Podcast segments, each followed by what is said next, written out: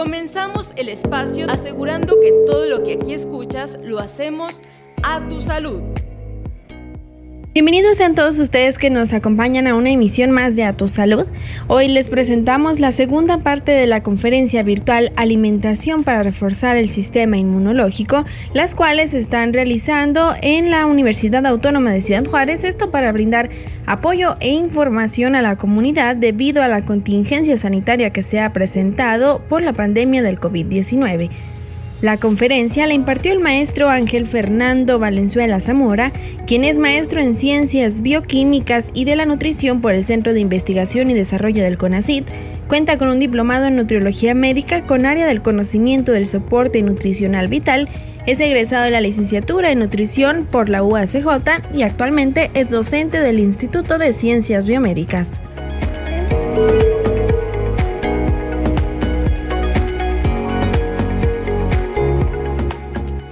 Entonces, ¿es realmente tan difícil? La pregunta se da porque realmente nosotros buscamos una lista de alimentos mágicos, ¿no? Por ejemplo, la fresa, que cura el cáncer y tiene miles de millones de antioxidantes y previene el coronavirus y te refuerza el sistema inmunológico.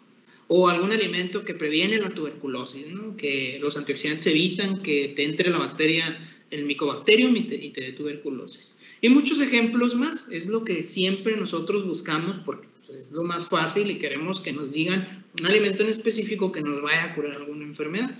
Pero lo cierto es que realmente no hay un alimento que esté comprobado que por sí solo tenga un beneficio este, para la salud. ¿no? no hay alimentos mágicos, de hecho, aunque pues las creencias que nosotros tenemos sobre propiedades beneficiosas lo cierto es que ninguno de ellos por sí solo protege al cuerpo, ¿no? Siempre nos dicen que el jugo de naranja, que la mandarina, que comete un ajo en ayunas, que un té de jengibre, que la miel con limón, o que un caldito de pollo, aunque el caldito de pollo lo puedo dejar en duda, ¿no? Por eso de, de las, de las mamás y de las, de las abuelitas, para no ofender, ¿no? hay este, pero no existen alimentos mágicos, ¿sí? Entonces no, no, no tiene caso buscarlo. ¿Qué tanto es cierto? Pues incluso estudios ya muy analizados, este, en donde se les administra dosis muy grandes de vitamina C a los pacientes para manejar el COVID, pues no hay efecto, fíjense. Entonces, en la actualidad no hay mucha evidencia científica que demuestre una capacidad curativa individual de cada uno de los alimentos. No se trata de que hagan daño algunos alimentos y tampoco que no aporten beneficios a la salud, porque sí los aportan. Pero lo que estamos diciendo es que en la actualidad no hay evidencia que sustente una capacidad curativa. ¿Cuál es la clave? Pues hábitos de vida saludables. Dicho todo esto, pues tenemos que relacionar la alimentación con el sistema inmunológico, ¿no? Pero para eso podemos, tenemos que hacer actividad física, dormir bien y en la actualidad, fíjense, muy curioso, eh, la mayoría de la gente se está quejando de que de que no, está, de que no puede dormir. Esto es muy, muy interesante debido a que pues, el confinamiento hace que la gente pierda su reloj biológico y esto lleva a muchos problemas debido a que pues, el organismo, eh, el cuerpo funciona con relojes internos ¿no? y necesita una estabilidad para poder despertarse adecuadamente, para poder iniciar la secreción de algunas enzimas y todo eso. Entonces, es muy importante tratar de mantener las rutinas y los horarios para tener una estabilidad orgánica, ¿no? El metabolismo funciona con relojes internos, ¿no? En la mañana incrementa la producción de, cortisol, durante el día la disminuye, a media tarde también, en la noche la aumenta. Entonces, estas modificaciones metabólicas, producto de una, un completo desastre de, de las rutinas diarias, puede afectar orgánicamente al organismo. ¿no? Entonces eso puede aumentar el peso corporal y todo eso.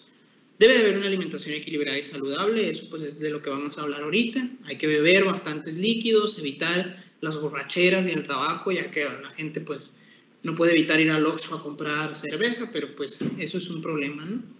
Y pues mantener la mente activa. Es muy importante ahorita también que, bueno, haciendo énfasis en el caso de dormir, pues en la situación actual siempre estamos en riesgo de estar hasta las 3, 4, 5 de la mañana viendo series en Netflix.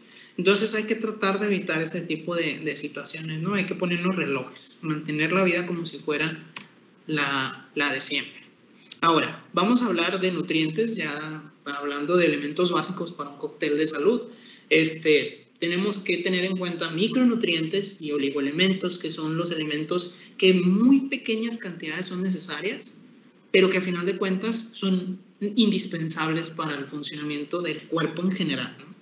En los micronutrientes y oligoelementos, pues tenemos a vitaminas liposolubles y de las cuatro que hay, se enfatiza en estas tres, en la vitamina A, en la vitamina D y en la vitamina E.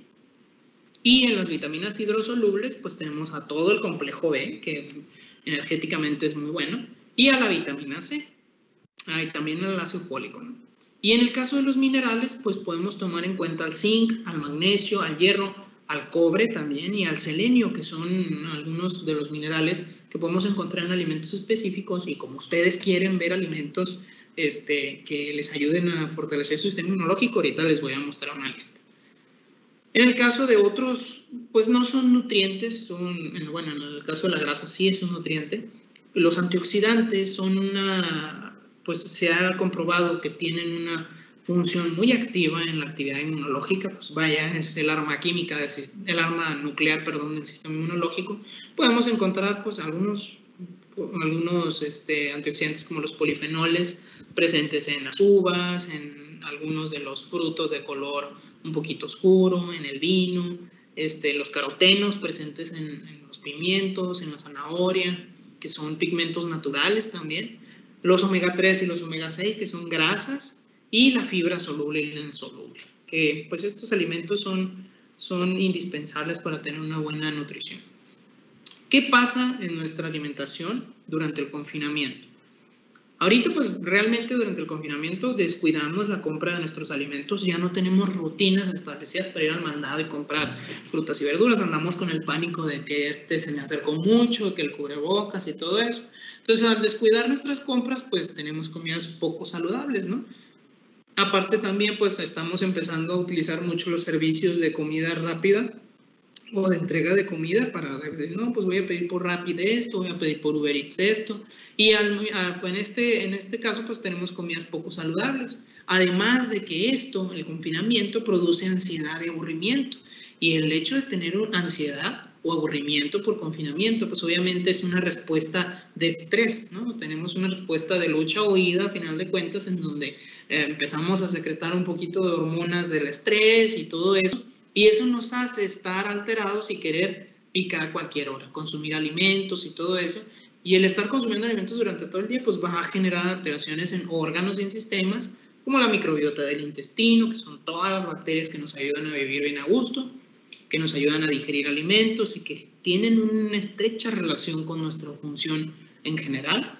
Esto puede también aumentar la grasa corporal que estamos comiendo todo el día, trastornos funcionales del aparato digestivo, vamos a tener este síndrome de intestino irritable, estreñimiento, en algunos casos diarrea y todo eso.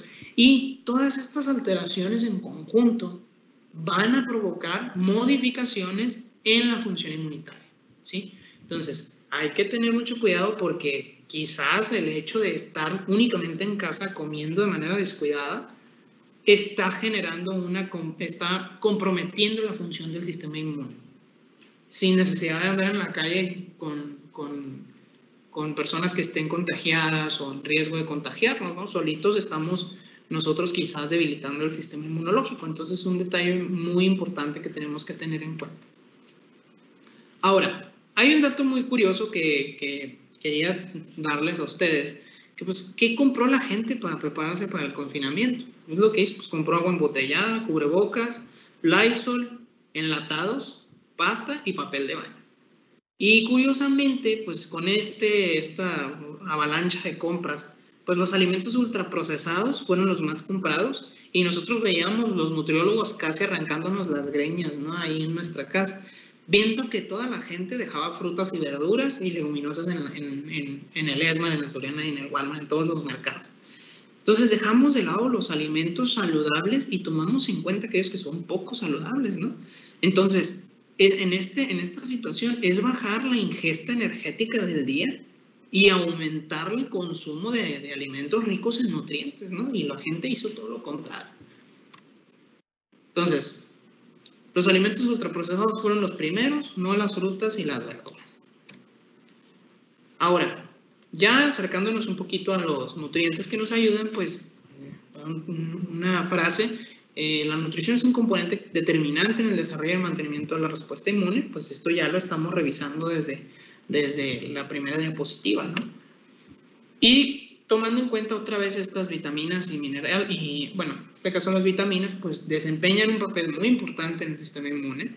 Y en el caso de las vitaminas de complejo B, el ácido fólico y la vitamina C, estas tienen un rol muy importante en la regulación de la respuesta inmunitaria frente a los ataques externos, ¿no? La respuesta inmunitaria puede estar mediada de manera muy directa con estos nutrientes.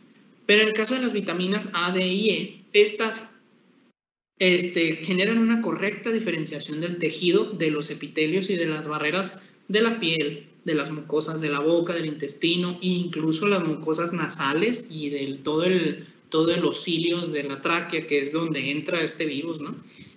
Y la mayoría de los virus de carácter respiratorio. Estas vitaminas también estimulan la producción de células del sistema inmunológico y la producción de anticuerpos y modulan también la respuesta que tienen estas células del sistema inmunológico. Ahora, vemos las fuentes alimentarias de cada una de las vitaminas. En el caso de la vitamina C, la podemos encontrar pues, en los pimientos, sobre todo en el pimiento rojo y en el naranja en las naranjas, en el brócoli, en las fresas. Eh, fíjense el error ortográfico tan horrible ahí en fresa. En el mango y en el tomate.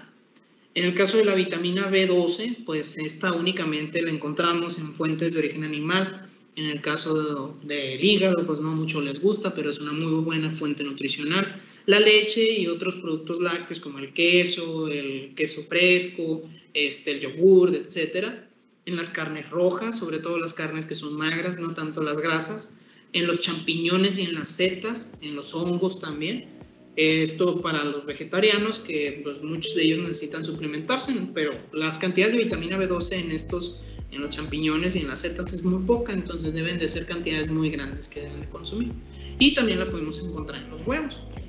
Y en el caso del ácido fólico siempre lo encontramos en verduras de hoja verde, también en el hígado, en muchas de las leguminosas, de hecho las que consumimos más aquí, frijol, lenteja y garbanzo, pues es una buena fuente de ácido fólico, y también la levadura de la cerveza. No es el caso de que uno vaya a comprar un montón de cerveza para tomar mucho ácido fólico, ¿no? Realmente la cerveza industrial, como las marcas que tenemos aquí eh, de manera habitual, no tienen gran cantidad de ácido fólico, más bien sería cerveza de tipo artesanal que no ha sido filtrada y que tiene todavía parte del sedimento de, del metabolismo de las levaduras. Y en el caso de las vitaminas D, A y E, pues en el caso de la vitamina D la encontramos en pescados. Generalmente son en pescados que son algo grasosos, como los arenques, el salmón y las sardinas enlatadas. En el caso del salmón, pues es un poquito costoso, el arenque casi no lo encontramos aquí, pero las sardinas son una fuente buena de, de vitamina D, entonces así las podemos consumir. Recuerda, todo lo que aquí escuches lo hacemos a tu salud. Regresamos en un momento.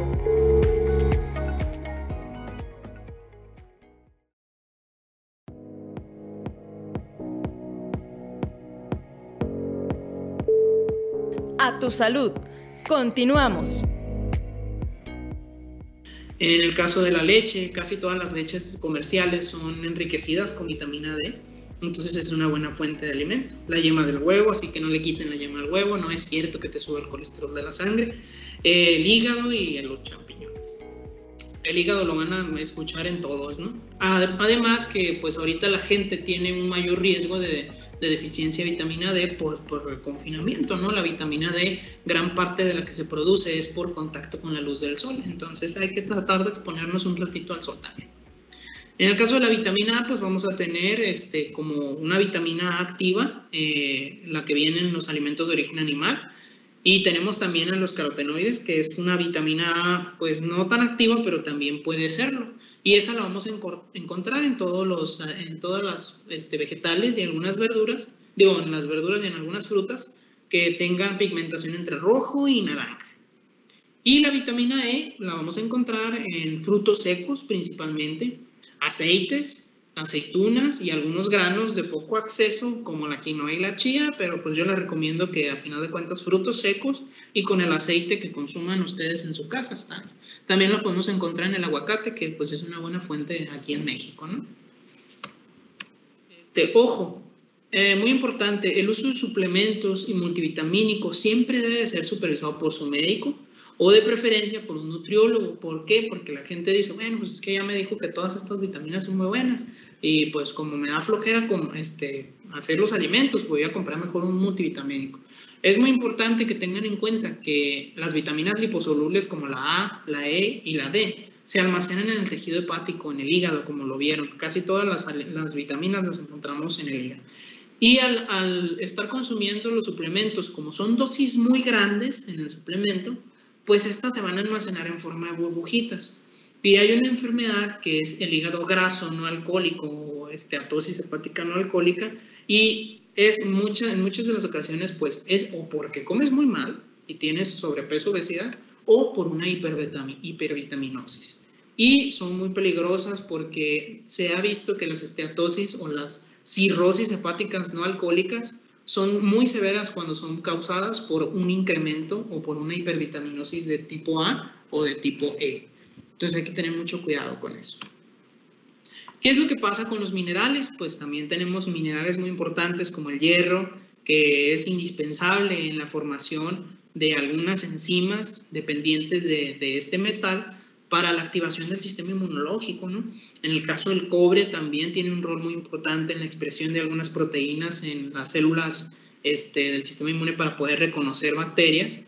El selenio es un mineral que funciona como un coactivador de antioxidantes en el organismo muy importante y el zinc también funciona para algunas enzimas del organismo que tienen que ver con la función inmunológica.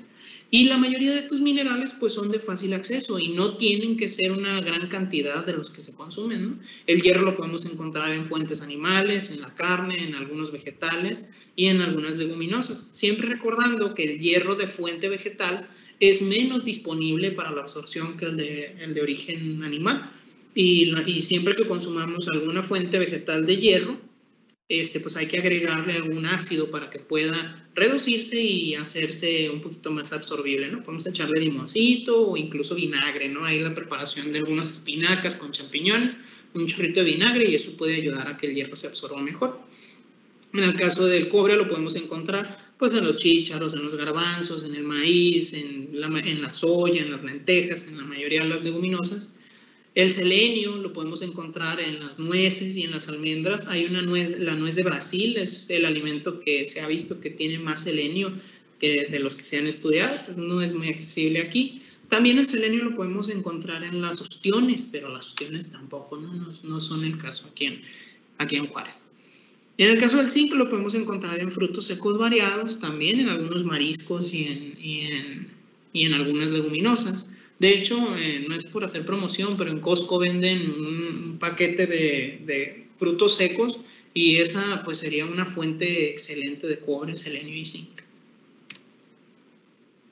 Ya por otra parte tenemos a los ácidos grasos, eh, haciendo énfasis en los ácidos grasos omega 3, y estos, aparte de ayudar a la función cardiovascular y prevenir enfermedades cardiovasculares relacionadas a triglicéridos y colesterol alto, este, pues las grasas poliinsaturadas tienen un impacto muy importante en la función inmunológica. Ayudan a regular los estados inflamatorios y, se ha visto que el síndrome agudo respiratorio severo pues es una tormenta de inflamación. Entonces pues podríamos mejorar este tipo de situaciones con ácidos grasos poliinsaturados. Podemos encontrarlos en el aguacate, en los frutos secos. Si se fijan, los frutos secos son fuente de muchos nutrientes, entonces es una buena fuente de alimentación, solo que con cuidado porque le decimos a la gente, no, pues come almendras y ahí va en la mañana y agarra el puñote de almendras y ahí está comiendo. Y en la tarde el puñote de nueces y ahí está comiendo y en la noche las semillas de girasol y ahí está comiendo y a final de cuentas consumió 2.000 calorías de puros frutos secos. Son altamente calóricos, entonces son porciones pequeñas. También los aceites vegetales, los pescados como el salmón, la sardina. Aquí en Juárez podemos encontrar incluso trucha o atún enlatado en agua, ¿no? O en aceite si les gusta, casi nadie le gusta el atún en aceite. Y tenemos también a la fibra. ¿Por qué es importante para el sistema inmunológico? La fibra nos ayuda mucho a nivel metabólico. ¿Por qué? Porque pues, podemos clasificarla en fibra soluble, la que tenemos en frutas, la que tenemos en algunas verduras, y esta va a ayudar a metabólicamente que disminuyan los niveles de colesterol, de triglicéridos y que no absorbamos tanta azúcar. Pero también está la fibra insoluble, que la encontramos en los granos, en los granos integrales. Y los granos integrales van a ayudar a la microbiota intestinal. Funciona como un prebiótico, es decir, el alimento de las bacterias de, que están ahí en el intestino y pues van a ayudar a que estas bacterias funcionen bien y las bacterias nos ayudan a que otras bacterias o algunos virus no se metan al cuerpo, porque a final de cuentas ellas están bien a gusto viviendo dentro de nosotros. Y si viene una bacteria patógena, es decir, una que nos va a enfermar, pues obviamente se pelean para ver quién se queda ahí y pues eso nos va a servir de ayuda. Y pues tenemos ya por último los probióticos. Realmente es una buena idea.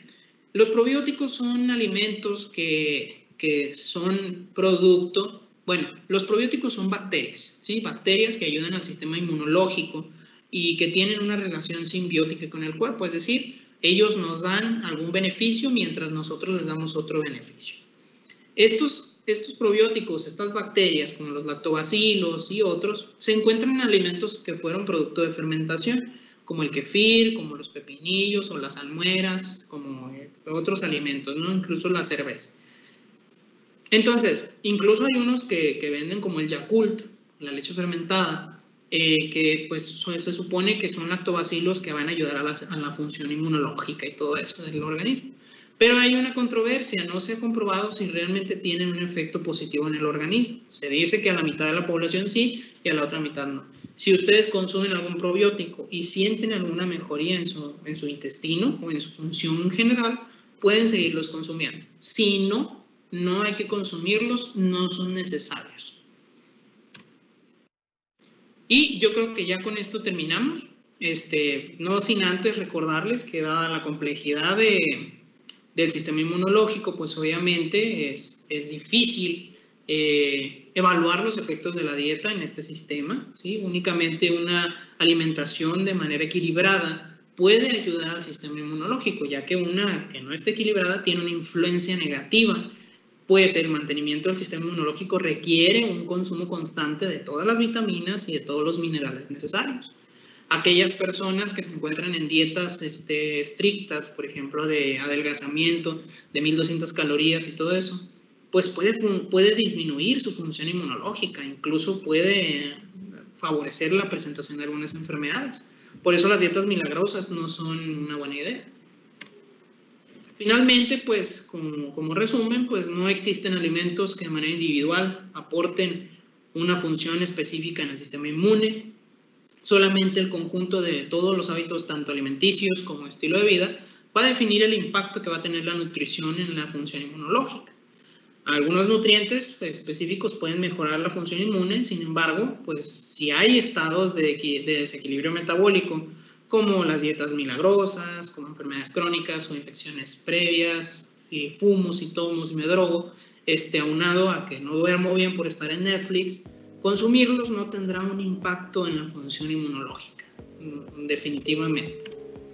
El sobrepeso y la obesidad, así como un consumo excesivo de energía, pues va a debilitar la función inmunológica, al igual que ser sedentarios y sobre todo en esta situación que pues muchos eh, dependen enteramente de ir a un gimnasio o de salir a un parque para hacer ejercicio, pues esta situación puede desfavorecer un poquito la función del sistema inmunológico.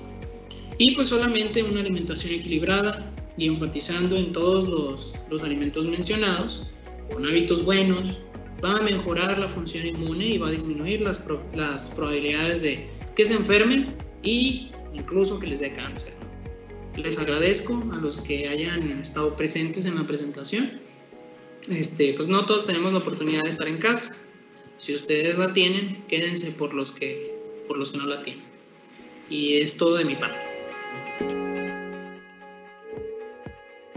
Muchas gracias por acompañarnos en esta emisión de la conferencia virtual Alimentación para reforzar el sistema inmunológico. Recuerden que pueden contactarnos en nuestro correo electrónico donde nos encuentran como radio.uacj.mx. También los invito a que visiten nuestra página en Facebook donde estamos como UACJ Radio. Recuerden que este programa lo hacemos a tu salud. Hasta la próxima. Todos los esfuerzos realizados para poner atención a nuestra salud son una oportunidad para mejorar nuestro paso por este mundo. Te esperamos en nuestra próxima emisión, donde te aseguramos que todo lo que aquí escuches lo hacemos a tu salud. A tu salud fue una producción de la Dirección General de Comunicación Universitaria de la Universidad Autónoma de Ciudad Juárez.